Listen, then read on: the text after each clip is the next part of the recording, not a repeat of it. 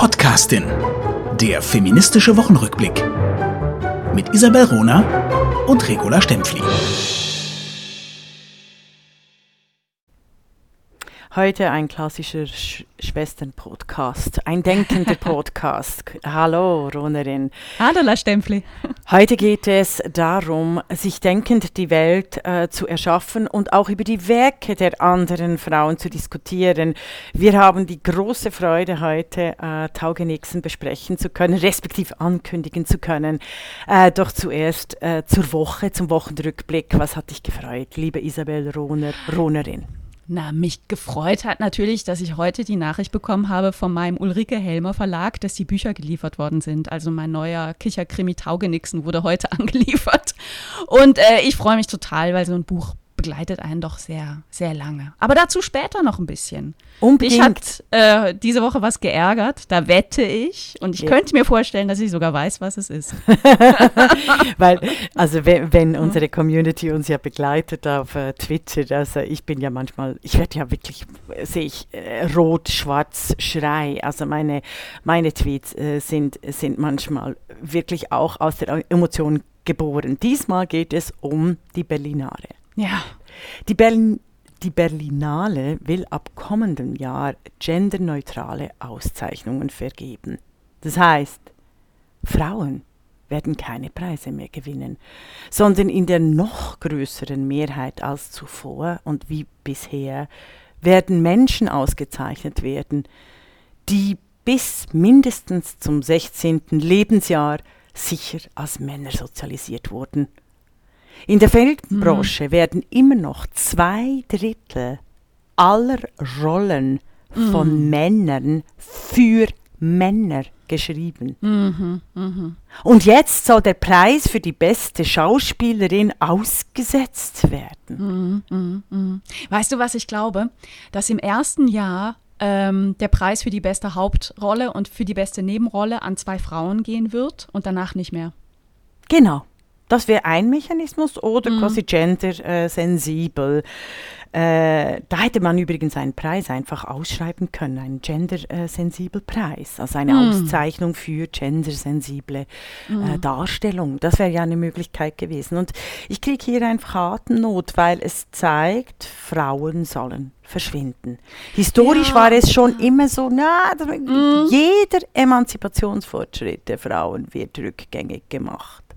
Mhm. Das ist ja. immer so. Weißt du, was mich bei der ganzen Sache so ärgert? Es klingt ja erstmal so, so nett, ne? Wir werden jetzt genderneutral. Aber man muss nicht zwei Sekunden nachdenken, um zu kapieren, dass das ein echtes Problem ist. Preise sind ja sowieso rar gesät und Preise sind so wichtig, gerade auch im, im Kultursektor um Nachwuchs zu fördern, damit Schauspielerinnen sichtbar werden, damit auch Schauspieler bekannter werden. Ne? Äh, und dann Preise zu streichen heißt auch äh, Bühne zu streichen, heißt, heißt Plattform zu streichen. Absolut. Unter dem, unter dem Mantel der Genderneutralität werden Frauen, in erster Linie Frauen, unsichtbar gemacht. Und wir wissen eben, wie du sagst, nur sichtbar ist machbar. Mhm. Und das ist extrem subtil, weil dies alles unter dem Deckmantel progressiv passiert. Also Berlin ist diesbezüglich echt manchmal scheiße. Und deshalb werde ich mich dafür einsetzen, und ich habe da ein ziemliches Stimmgewicht, dass äh, in der Filmbranche ausschließlich nur noch Frauenpreise vergeben werden. gut, gut, gut, gut. Okay.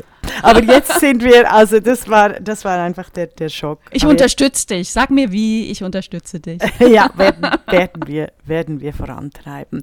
Aber kommen wir doch zu was viel viel erfreulicherem.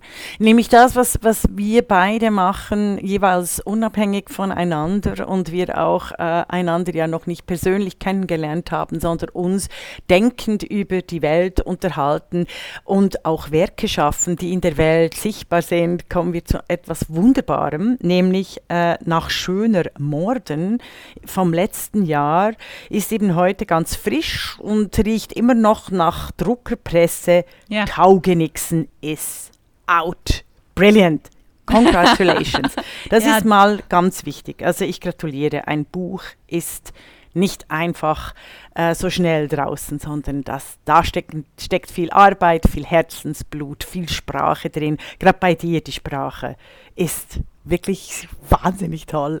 Ich bin Und, ja Dankeschön. furchtbar dabei, neidisch. Dabei kennst du, kennst du mich ja als äh, äh, Krimi-Autorin oder, oder literarische Autorin noch gar nicht so gut. Du kennst ja eher meine, meine wissenschaftlichen Texte. Absolut, absolut. Aber ich liebe es natürlich, äh, weil dein, äh, deine Krimis leben von Dialog. Und deshalb mm. sage ich, ich bin wahnsinnig neidisch. Mm. Äh, wer Dialoge schreiben kann, ist für mich eine Göttin oder Och schon Gott. ganz nach bei der Göttin. Och Göttin also, aber gehen wir. Na, Dankeschön. Doch, Ach Gott, ich werde ganz rot. Ach, Stempel, ich werde ganz rot. Werd, werd, werd rot. Äh, und und äh, äh, schäm dich nicht. Als Mann würdest du jetzt, würde dein Brustkorb breiter du würdest suffisant lächeln und nur so denken, ha! Endlich sag's mal jemand. I am the greatest. Nein, es ist wirklich ähm, sehr, sehr spannend. Weil Lynn Kegel, auch wunderbare Namen, und Bettina Heidenreich dürfen wieder ermitteln. Yeah. Der Krimi ist wie der erste Schöner Morden ein Yeah ein feministisches Lachen dürfen oder wie der Verlag Ulrike Helmer meint, ein neues Genre ist erfunden, nämlich das Genre des Kicherkrimis. Die Protagonistinnen Lynn Kegel und Bettina Heidenreich sind super. Sie sind lustig, sie sind stark, sie sind gebildet, sie machen in Köln Karriere und pflegen Dialoge, von der Frau immer Freund, träumt, nicht Freund, hm. ja genau, träumt, vor allem mit dem Freund, aber sie, sie hat sie meistens nur unter Frauen, solche geilen Dialoge. Also, Jetzt aber in, in, äh, zur Frage, was hast du diesmal nach Schöner Morden mit deinen Protagonistinnen gemacht? Isabel? Ja, bei, bei, bei Schöner Morden waren wir in Köln und alles spielte im Umfeld einer Kölner Künstleragentur mit ganz schrägen Figuren, also einem äh, sexversessenen Operntenor, äh, schrägen Skal äh, Starlets, die äh, irgendwelche Tatort ähm, Castings machen sollten. Und ähm, ja, Lynn Kegel äh, und Bettina Heidenreich hatten in diesem Umfeld einen, einen, einen Mord wider Willen aufzuklären. Und diesmal habe ich gedacht, ach, jetzt war viel im Arbeitsumfeld, ne? Ähm, ich schicke die beiden jetzt mal in Urlaub. Und die mhm. beiden äh, sind jetzt zusammen in, in Spanien, haben so ein kleines Hostalchen sich ausgesucht und wollen eigentlich nur mal ein paar Tage nichts machen. Und das läuft natürlich total schief, weil äh, direkt am Anfang lernen sie ein totales Arschloch kennen am Strand. Und dieses Arschloch findet dann auch sehr, sehr schnell einen sehr, sehr brutalen Tod. Und bei diesem einen Tod äh, bleibt es auch nicht bei diesem einen Mord. Also es gibt viele Männerleichen. Männerleichen pflasterten ihren Weg sozusagen. Ja, Sehr ähm, erfrischend, my dear. Sehr erfrischend. Ich gebe dir für den nächsten Kicherkrimi ein paar Namen, die du verfremden kannst, aber die, von denen ich durchaus sehr viel Freude hätte, wenn sie auch im Laufe der Geschichte ermordet würden. Ja, das, das ist der Vorteil bei solchen, bei so einem Genre, ne? Also man kann sich da natürlich austoben. Und ähm, also ich, ich, ich habe das ist jetzt irgendwie Buch Nummer 15, was ich, was ich veröffentliche oder veröffentlicht ist. Ähm, bislang habe ich ja viele wissenschaftliche Werke geschrieben und in dieser, in dieser humoristischen Form ähm, tobe ich mich wirklich aus. Ne? Also da, da, da lebe ich meinen Humor aus, da, da, da lebe ich auch meine Schrägheit aus und das macht schon total viel Spaß. Also was mir auch ist auch, ist, ist auch gut gemacht. Lies doch mal was vor. Da kannst du nachher sagen, was dir wichtig ist. Hast du was? Okay. Na klar, Bist du ähm, vorbereitet? Ähm, Weil ich muss dann meistens irgendwie die Datei hervor und, und, und, und, und nachlesen, was ich geschrieben habe. Bitte, hast du, hast du Ach so, weißt, ich, ich sehe mich ja schon als, als äh, Künstlerin der Impro. äh, von daher, äh, natürlich bin ich vorbereitet. Sehr gut. Also, ähm, meine Krimis beginnen immer mit einem Starring. Ähm, kennt man vielleicht so aus, aus Filmen. Das heißt, ich stelle alle meine Figuren am Anfang vor und ähm, diese, diese Figurenvorstellung gibt, glaube ich, jetzt den, den Hörerinnen und Hörern auch ein bisschen äh, ein Gefühl davon, worum es in diesem äh, Krimi-Taugenixen überhaupt geht. Also Starring. Ja, ja, ich bin schon dabei. Sorry, sorry. Hör mal, das, ich, ich brauche mal zwei, zwei Sekunden, weißt du, atmen und so. Also, Starring. Lynn Kegel. Exilschweizerin und inzwischen nicht mehr Jungautorin, will ausspannen und verbringt ihren lang ersehnten Spanienurlaub ausgerechnet mit Bettina Heidenreich. Nach 34 Semestern Kunstgeschichte ohne Abschluss, nun Geschäftsführerin einer Künstleragentur, wobei sie andere für sich arbeiten lässt. Nicht ganz zufällig ist sie in das Hotelchen, hat sie das Hotelchen gewählt von Petra P. Knaus. Tadellose, aber schwäbische Inhaberin des Hostel, äh, Hostal de las Rocas, nicht nur deswegen zusammen mit Georg Schorse Baumann, hütet mehr als ein Geheimnis. Genauso wie Daphne Le Grand, die unfassbar sexy Köchin des Hostals und Vincent Fischer, ein Betrüger, wie er im Buche steht. Passenderweise stirbt er einen Tod aller Agatha Christie nach einer heftigen Eifersuchtsszene mit Tom Boje. Ein attraktiver junger Mann mit Schönheitsstudio schaut eventuell nicht nur auf die Finger von Fernando Calatrava Schmitz. ich finde die Namen Publikum. großartig. okay. Deutsch-spanischer Weinhändler aus Wattenscheid. Eifersucht bringt ihn zur Weißglut, besonders diejenige von seinem Gatten, Leo Schmitz. Glatzköpfiger Banker ohne Rückgrat, dafür aber mit Komplexen. Ein Oxymoron. Sorry. berät okay. dauernd und ohne Unterbrechung nicht nur Rosi Krämer, sportliche Rentnerin auf der Suche nach der Urweiblichkeit, genau wie Gertraud Delling, ehemalige Schauspielerin und noch heute nicht ohne Allüren, hat darum nicht wirklich einen Draht zu Lynn Kegel, die nach dem Erfolg ihres Romans Schöner Morden eigentlich einfach nur mal Urlaub machen will. Wunderbar. Also ich habe mich ja ein bisschen in die Gertraud Delling, die Diva, verliebt, obwohl die mit Lynn Kegel ein bisschen Probleme hat, aber ähm, trotzdem, ich finde die großartig. Ja, das, das ist mir, eine, mir, mir, mir passt das Steven, das Stevenhafte. Extrem. Ja, und das ist auch eine ganz, ganz schräge Figur, die tatsächlich auch inspiriert ist, der Name sagt es schon, von Gerd Delling, ne, dem langjährigen Fußballkommentator äh, im, im deutschen Fernsehen, ja. wo ich immer dachte, wenn ich den so gesehen habe, ach, eigentlich bist du doch eine alte Schauspieldiva und äh, mhm. äh, sitzt mit wallenden Leinengewändern am Strand. Das war so meine, meine, meine Inspiration für diese Figur.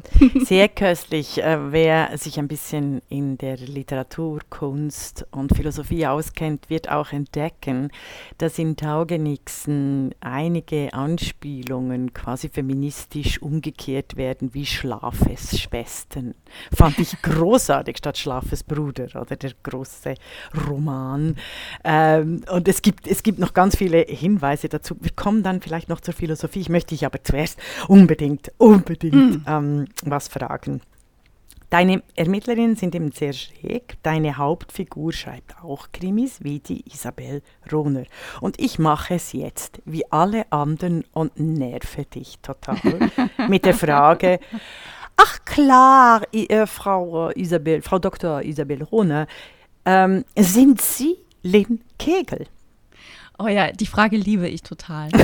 ähm, Sorry. Nee, nee, nee, nee, nee. Es ist furchtbar, ich, weil ich kenne das. Es ist sowas von. Es ist wie, ähm, ich schreibe als Philosophin über die Scham, Haar, Rasur, philosophisch. Und dann oh fragen mich die Journalisten und Journalistinnen, Regula Stempfli, rasieren Sie sich Ihre Schamhaare? Also, das ist ungefähr das. Und, da, und dann sagst Niveau. du, gehen Sie aus meiner Hose raus? Oder ja. Wie reagierst du dann? das wäre genial. Ungefähr so, ja. Also, aber die, diese Frage, genau, immer diese das, Vermischung. Äh, ja, das denke ich übrigens immer. Also mir ist das jetzt schon zweimal passiert bei Veranstaltungen, dass ähm, die Moderatorin gesagt hat, liebe Frauen, das waren dann Veranstaltungen mit ausschließlich Frauen, ähm, Sie sind alles Cis-Frauen übrigens, falls Sie es noch nicht gewusst haben. Und äh, da denke ich immer, dass das A geht dich das nichts an und B weißt du das gar nicht. Ne? Genau. Also Genau, genau. Ich habe, ja, ja, genau. Also, weil ich, ich finde auch, als äh, ich werde, wie, wie, gesagt, ich werde mein nächstes Buch äh, unter einem ne Männernamen äh, publizieren. Ich möchte, ich finde eh, Männer, äh, Mann zu sein äh, ab 40 ist viel einfacher. Also die ersten 40 Jahre als Frau wäre genial und dann die zweiten 40 Jahre als Mann wäre doch auch eine Überlegung. Also quasi Virginia Woolf und Orlando. Aber du, du hast dann natürlich den Vorteil, dass deine Bücher auch häufiger rezensiert werden. Ne? Also das jetzt ganz ohne Spaß. So ist es ja. Bücher von Männern werden häufiger rezensiert. Und zwar massiv häufiger. Massiv also das häufiger. ist, ist, Mhm. ist, ist äh, Männer zitieren nur Männer. Männer denken überhaupt nicht an Frauen. Mä- Männer wollen nicht wissen, was Frauen denken. Das erstaunt mich immer mehr. Und das ist, da sind nur die jungen Männer ein Unterschied. Ich merke Mhm. das aber, ich war äh, mit, mit äh, sehr, einem sehr bekannten äh, Philosophen unterwegs, äh, viel älter als ich, großartiger Denker. Er hat mich einfach nicht einmal gefragt, äh, was ich eigentlich zu Hegel, äh, Kant, Nietzsche oder auch dem neuen Buch, den neuen Büchern über Hegel, beispielsweise von Zizek, äh, denke. Und das fand ich wahnsinnig. Ich bin, mir, ich bin mir sicher, du hast es ihm trotzdem gesagt. Äh, ja, aber trotzdem, ich finde Mhm. äh, ähm, äh, Männer, die nicht fragen. Also, also bist du Lynn Kegel, ähm, eben deine Antwort, also was, was, was, was sagst du eigentlich dazu? Also zu diesem Grundsatzproblem, dass Frauen immer mit ihren Büchern quasi äh, identifiziert werden. Nicht nur mit Ähm, den Hauptfiguren, sondern überhaupt. Also weißt du, dass, dass ein Ja. Frauenbuch quasi eben als Frauenbuch gilt und nicht als Also meistens allgemein. werden, werden sie ja schon auch, auch äh, literaturhistorisch mit der Hauptfigur äh, identifiziert. Ne? Mhm. Ähm, und ich sage immer, äh, also ich bin viel mehr als, als ein Buch, als Seiten zwischen zwei Buchdeckeln. Und natürlich stammt das alles, ist das alles meine Fantasie. Und wenn man sagt, äh, ich bin Lynn Kegel, dann bin ich genauso ähm, der sexsüchtige Tenor oder ich bin genauso eine meiner Lieblingsfiguren, das senegalesische Männermodel. Ich bin das alles und ich bin es eben auch nicht, weil es ist, äh, Literatur ist, ist was anderes als unser alltägliches Leben und ich, ich gehe auch so weit zu sagen, Literatur ist auch mehr als unser, unser Leben. Es Das ist auch das große Versprechen. Das ist auch das große Versprechen für die, für die Welt. Also das Ja. ist das, äh, die, die, die Poesie, die eben zum Beispiel dem Digitalen fehlt. Oder? Also die, Mm. die digitale Logik hat es ja gebracht, dass äh, Menschen mit ihrem Körper, mit ihrer Materialität auf 0 und 1 und mit 0 und 1 gleichgesetzt werden. Und daraus folgen ja jetzt auch diese Körperkämpfe, die eigentlich Ja. voraufklärerisch sind. Oder? Also Ja. neofeudal. Es ist ein Repräsentationskampf äh, des eigenen Seins statt äh, eine Auseinandersetzung über die äh, Poesie. Ähm, Aber weißt du, ich, ich habe selber ja, ich beschäftige mich ja sehr, sehr lange schon mit Hedwig Dom und ähm, ihre, ihre Werke hatten totalen Einfluss darauf, wie sie gesehen wurde als Privatperson. Zu Lebzeiten schon und nachher. Und ich weiß das und ich mache mir daraus auch ein Spiel. Ja, meine Hauptfigur hat rote Haare wie ich. Ne? Und natürlich mache ich das bewusst. Äh, und es macht mir auch Freude. Aber Lynn Kegel und ich sind völlig unterschiedlich und ich warte aber ehrlich gesagt darauf, dass Infos zu Lynn Kegels Persönlichkeit und Aussehen irgendwann in meinem Wikipedia-Artikel landen. ähm, da wirst du ganz groß. und, und ja, ja, genau. Also ich werde dann viel größer sein, als ich eigentlich bin. Ich werde dann auch viel schlanker sein, als ich eigentlich bin. Nein, Quatsch. Ähm, äh, ich werde dann auch uneigen, unordentlicher sein, als ich bin. Ähm, also das ist schon ein bewusstes Spiel. Ne? Es soll auch, es kommt auch als wunderbares Spiel rüber. Jetzt äh, noch eine andere Frage. Die großen Krimi-Autorinnen wie äh, Fred Vargas oder Gila Lustiger gründen ihre Krimis auch auf Sozialkritik, haben also einen starken politischen Bezug, der auch erkennbar ist. Deine Krimis haben das auch, aber viel Jein. subtiler, genau, und f- sind voller Humor. Kann Frau da ernsthaft einen Plot erarbeiten, eben gründend auf der eher Leichtigkeit des Seins als auf der sozialen politischen Schwierigkeit des Seins. Also meine Handlungen an sich sind nicht politisch. Die sind sehr, äh, also ist natürlich die Frage, kann irgendetwas nicht politisch sein? Ne? Das, äh, aber erstmal sind sie sind die pure Unterhaltung. Es sind wilde Settings, es sind grelle Settings, es sind es sind lustige Settings, komische Settings. Aber meine Figuren unterhalten sich und da spielt die Gesellschaft, in der sie leben, und das ist ein Patriarchat, immer eine Rolle. Auf eine ähm, auch humoristische Art und Weise. Also ich habe mal irgendwann in einem Interview gesagt, meine, meine Krimis sind trojanische Pferde. Mhm. Man kann sie nett auf dem Liegestuhl lesen und ähm, ist in, in äh, ein, zwei Nachmittagen auch, auch durch und ist hoffentlich gut unterhalten worden, ähm, nimmt aber doch vielleicht das ein oder andere mit. Also ob das jetzt bei Taugenixen gibt es zum Beispiel eine, eine Szene, wo ich ein bisschen was über den Antifeminismus von Nietzsche erzähle.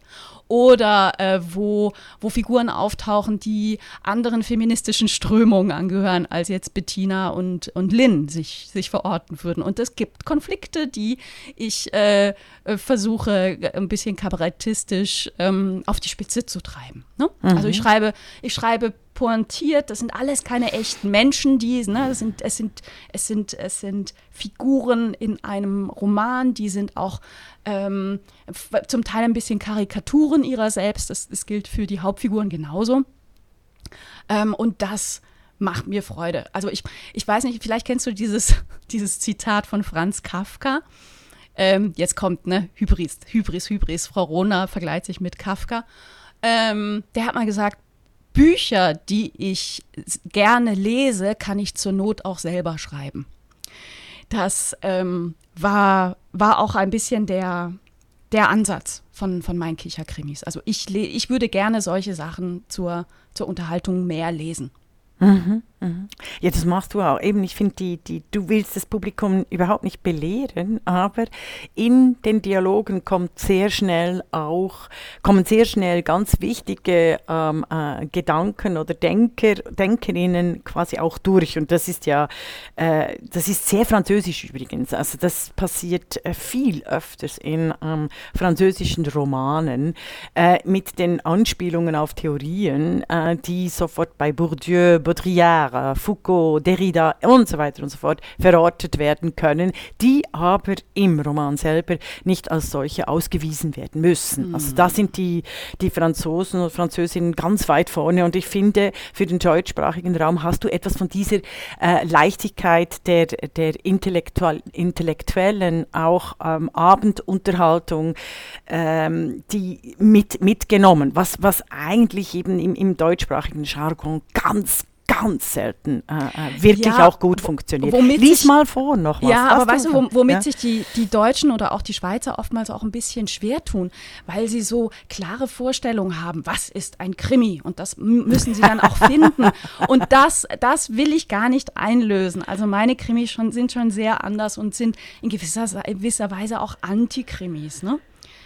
Äh, genau, also ja, ja, also aber ich würde eben sagen, du machst eher äh, katholische Krimis als protestantische.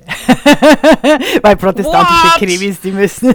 Nein, aber ich meine, die, die in, in, im, im Sinne von der Barockheit, oder? Also von der, von der, äh, von der Vielfalt als diese äh, nüchterne, ganz klar zwischen richtig und falsch sofort urteilende, harte Art der, ähm, der Krimiliteratur. Äh, unter, in der deutschen Krimi-Tradition. Ich finde eben, es gibt ganz wenige Literaten in, im, im Krimi-Genre, äh, das ist ja immer das, das beklagen die, die Krimi-Autoren und ähm, ich finde das zu Recht im deutschen Bereich, weil eben dort quasi die Literatur auch nicht so gepflegt wird. Im, im angloamerikanischen ist es ganz unterschiedlich und eben ja. im französischen, äh, wie gesagt, Maigret äh, das, oder im, eben Agatha Christie, das sind alles ganz große, große Vorbilder. Auch äh, der Schweizer, jetzt habe ich, den Glauser, wunderbar. Also der schreibt ganz große äh, Krimis auch. Und die wurden zum Teil vergessen. Aber jetzt möchte ich mal was hören wieder. Hast du noch einen Textausschnitt? Na klar, habe ich den. So, meine Hauptfiguren Lynn Kegel, also die heißt eigentlich Lynn Kegel, weil sie eine Schweizerin ist. Und äh, Bettina Heidenreich machen Urlaub in einem Hostelchen ähm, in, in Spanien und ähm, hatten einen sehr schrägen Nachmittag, einen ersten Nachmittag am Strand, wo sie einen sehr unangenehmen Typen kennengelernt haben und finden sich jetzt ein beim Abendessen. Dieses Abendessen hat eine Herausforderung. Ähm, Bettina Heidenreich ist nämlich körperlich sehr präsent und hadert damit. Äh, ist übrigens meine Lieblingsfigur im, im ganzen Roman. Die ist trocken wie Brot, hat einen schneidenden Humor und ähm, ja, ist, ist eine, eine, eine liebenswert schräge Figur. Äh, die sagt so Sachen wie auf die Frage der, der Köchin, ob sie denn vielleicht ein Salätchen vorab haben möchte. Salätchen, ich esse nichts im Diminutiv. Lynn und Bettina haben sich also äh, jetzt eingefunden und ähm, essen gleich was zu Abend. Dinner Time. Kaum war die Kellnerin wieder in der Küche verschwunden, schallte ein lautes Huhu quer über die Terrasse. Rosi Krämer kam auf Lynn und Bettina zugehüpft. Entgegen ihrer burschikosen Art trug sie einen rosafarbenen Jogginganzug mit glitzernden Swarovski-Applikationen. Gertraud Delling, wie am Nachmittag in wehendes, wenngleich noch eleganteres Leinen gekleidet und mit auffallendem Hut, folgte ihr in distinguiertem Abstand. Rosa Gefahr im Anmarsch, murmelte Lynn noch mit zusammengepressten Zähnen. Doch es war zu spät. Meine Liebe, wie geht es deinem Sonnenbrand? rief die kurze Rosi. Oh, ihr seid schon beim Du? Da habe ich wohl was verpasst, murmelte Bettina ebenfalls mit zusammengepressten Zähnen und vorgetäuschtem Lächeln. Halt die Klappe, du kommst auch noch dran, flüsterte Lynn zurück. Lynn! frohlockte Rosi und die Angesprochene verzog automatisch das Gesicht. Man sagt Lynn, versuchte Lynn sie zu korrigieren. Lynn, ich hab dir hier extra Pack ein Päckchen Quark aus der Küche mitgebracht. Das trägst du heute Nacht auf und morgen ist alles wieder gut und zu Bettina gewandt. Sie sind Frau Heidenreich, nicht wahr? Ich habe mich an der Rezeption erkundigt. Aber vielleicht können wir direkt zum Du übergehen. Ich bin Rosi, heute sogar die Rosa Rosi. und zu ihrer Begleiterin gewendet, setzte sie hinzu. Die Rosa Rosi, ist das nicht komisch, Liebelein? Heidenreich, hallo, ließ Bettina sie trocken auflaufen. Oh, mein Name ist Delling. Liebe Frau Heidenreich, flötete nun plötzlich Rosis Liebelein mit erstaunlich sonorer Stimme. Es freut mich wirklich. Bettinas Dudes-Verweigerung hatte ihr offensichtlich imponiert und Dellings Dievenhaftigkeit imponierte ganz offensichtlich Bettina. oh, es, es freut mich auch. Delling, etwa Gertraud Delling, die Schauspielerin. Oh, eben diese bin ich. Die alternde Diva wirkte gleich noch größer. Wie schön, dass Sie mich erkennen. Dabei habe ich mich doch aus dem aktiven Geschäft schon seit eine, einiger Zeit zurückgezogen. Aber man hat dann doch so einige Erfolge gefeiert, nicht wahr? Na, selbstverständlich kenne ich Sie. Das ist mein Beruf. Ich leite in Köln eine Künstleragentur. Da muss man auch die alte Szene kennen. Mhm. Die alte Szene? wiederholte Gertraud Delling bitter. Bettina rührte das hingegen wenig. Schlafes Schwester haben sie doch unter anderem gemacht. Stimmt. Ich erinnere mich. Das war doch noch mit dem Felmi. Wie lange ist das jetzt her? 40 Jahre? Sie haben sich aber wirklich gut gehalten.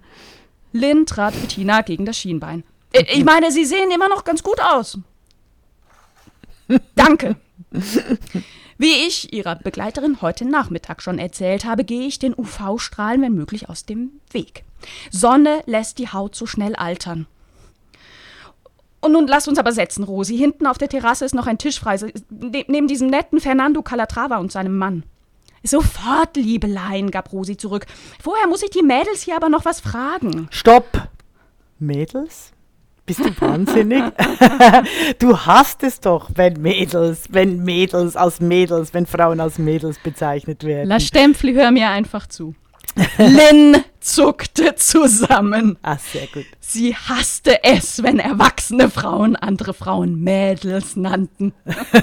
sehr schön, sehr schön. Also ich finde, äh, dieser Ausschnitt zeigt großartig, wie es dann weitergeht. Es ist wahnsinnig spannend.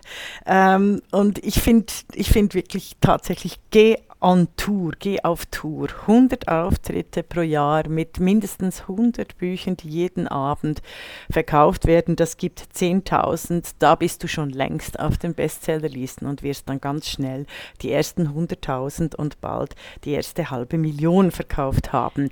Das müsste eigentlich geschehen. Das würde auch bei äh, Männern, die wirklich solche äh, Krimis schreiben würden, wahrscheinlich auch passieren. Jetzt haben wir noch Corona, also von mm. dem her ist Was alles sehr, ein bisschen äh, erschwerte Bedingungen sind. Aber ich bin sicher, äh, die Taugenixen taugen extrem viel. das war die Podcastin Der feministische Wochenrückblick. Mit Isabel Rona und Regula Stempfli. Dankeschön.